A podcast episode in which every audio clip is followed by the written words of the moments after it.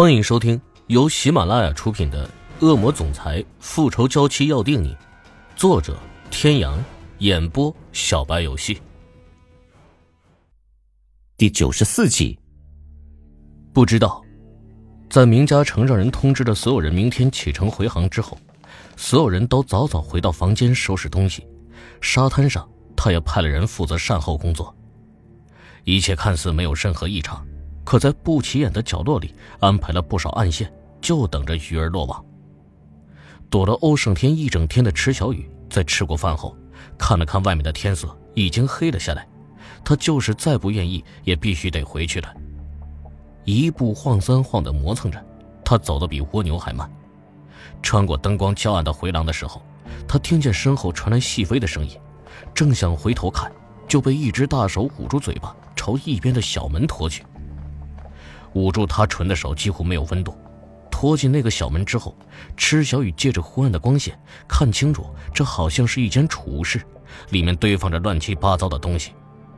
池小雨心下一凉，这下完了，这里这么偏僻又这么脏，一般人是不会到这里来的。他怎么这么倒霉？我问，你点头或是摇头？敢说假话，立即宰了你！身后的人声音异常的沙哑，像是嗓子受过损伤。随着他的话音一落，一把闪着寒芒的匕首横在了池小雨的脖子上，近的他都能感受到刀刃上散发的寒气。忙不迭的点头，他可不是什么坚贞不屈的人，关键时刻保命要紧。那人像是很满意他的配合，捂住他的手稍微的松了一些。你跟明家成是什么关系？是不是他的女人？听见他问话，池小雨心里略微松了一口气，貌似这位老兄认错人了。快说！脖子上一凉，他赶紧使劲的摇头，无奈嘴被捂住，只能发出呜呜的声音。那你和那个小孩子是什么关系？池小雨再次使劲的摇了摇头，眼睛瞪得老大。你还敢骗我？你跟他没关系，你拼了命去救他，老子亲眼看见你跟他睡在一个房间里，你敢说你不是明嘉诚的女人？那人说着，匕首又逼近了几分，池小雨甚至都能感觉到刀刃刺破皮肤，他想伸手去掰掉捂住他嘴的手，尼玛，能不能让他说句话？他这锅背的怎么就成了明嘉诚的女人了？这话要是被欧胜天听见，保准这位老兄都不知道是怎么死的。可惜刀架在脖子上，他不敢拿自己的小命开玩笑，只能拼命的摇头。这真是前无古人后无来者的绝世乌龙啊！你以为你不承认，老子就会相信你？上一次是你运气好，没淹死你，这一次，老子就要亲手送你上西天。说着。举起了匕首，向着池小雨的胸膛刺了过来。大概是人之将死，身体的潜能也超乎寻常的发挥出来。池小雨双手紧紧地抓住了那个人的手腕，在他使出了吃奶的劲儿以后，那人居然一时间无法刺下去。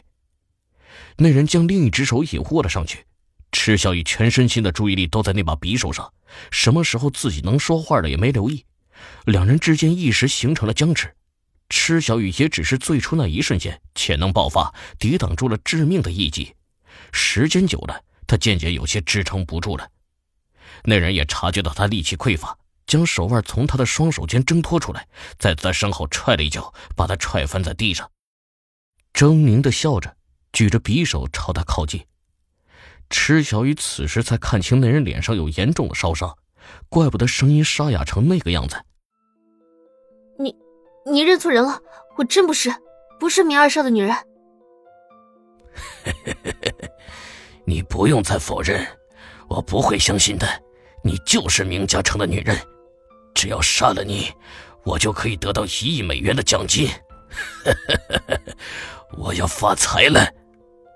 那人笑得猖狂，眼中迸射出贪婪的欲望，仿佛在他眼前的是一堆堆的钞票，而非一个大活人。那人再度举起匕首，狠狠的朝着池小雨刺了下去。侯胜天，救我！本能的尖叫出声，他蜷缩起身体，紧紧的抱着自己，只是拼命的喊叫着。一声闷哼，预期中的刀刃入肉并没有发生。池小雨后知后觉的从地上坐了起来，四处张望。离他不远处，只见两道人影扭打在一起。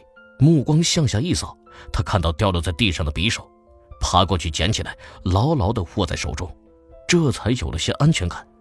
他仔细的看着那两个你来我往、正在打斗的人影，其中一个一身黑衣劲装，头发高高扎起成一个马尾，救他的竟然是一个女人。他回头看了看门的位置。离得不远，如果他现在过去，应该不会被发现吧？只要出了这个门就好办了。他一步一步的向后挪动着，两只眼睛死死的盯着那两个身影。马上就到了，再有一点点，还有两步。他一个转身就想拉开房门冲出去，谁知耳边风声一紧，一道寒芒擦着他的耳朵飞过，直插入他面前的墙壁之内。池小雨顿时僵住，不想死。就给我待在这里。冰冷的女声，冻得池小雨不自觉的打了一个激灵。天哪，这世界上还有人的声音能冷过欧胜天？他吓得不敢动。这时，门外突然响起了一连串的脚步声，有人来了。池小雨的心中刚升起这个念头，门就从外面被推开了。当先进来的是欧胜天，他的身后跟着明嘉诚和戴维。紧跟着又进来十几个荷枪实弹、全副武装的男子，眼前一闪，他已落入一个宽厚的胸膛。欧胜天双臂越收越紧，勒得他都有些喘不过气来了。明嘉诚伸手在墙上按了一下，房内顿时大亮。不许动，举起手来！十几个人同时举枪对准了当中的二人，两人猛地对了一掌之后分了开来。小雨，你没事吧？戴维有些担心的看着他，看着他脸色发白，没被杀手干掉，快被欧胜天勒死了。欧胜天这才松开他，上上下下的打量起来，虚意，眼神变得肃杀。是谁伤的你？见他一直盯着自己的脖子，池小雨这才想起来，伸手摸了一下，好疼。转过身瞪着明嘉诚，瞪得他一脸莫名其妙。那个男的想杀了我。他以为我是明二少的女人。池小雨毫不犹豫的说道：“他这个锅背的太冤枉了，这口气他实在是忍不了。”欧胜天、戴维和明嘉诚头上同时冒出三条黑线，这杀手也太不专业了吧！欧胜天看了眼旁边站着的那个女人，挑了下眉：“他呢？”还好他救了我，不然我这次可真要被明二少害死了。明嘉诚摸了摸鼻子，他也很无辜的，好不好？让人把那个男人带到跟前，明嘉诚用枪托起他的下颌，左右看了看，伸手在他的耳边摸了两下，随即撕拉一声。顿时，池小雨的眼睛瞪得溜圆，这难道是武侠剧中的易容术？真没想到在现实中能被他遇到，这一下可真是长见识了。眼前的男子大概三十岁左右。细皮嫩肉，池小雨无论如何也无法将他同杀手联系起来。说，谁派你来的？目的是什么？各位听众朋友，本集到此结束，感谢您的收听。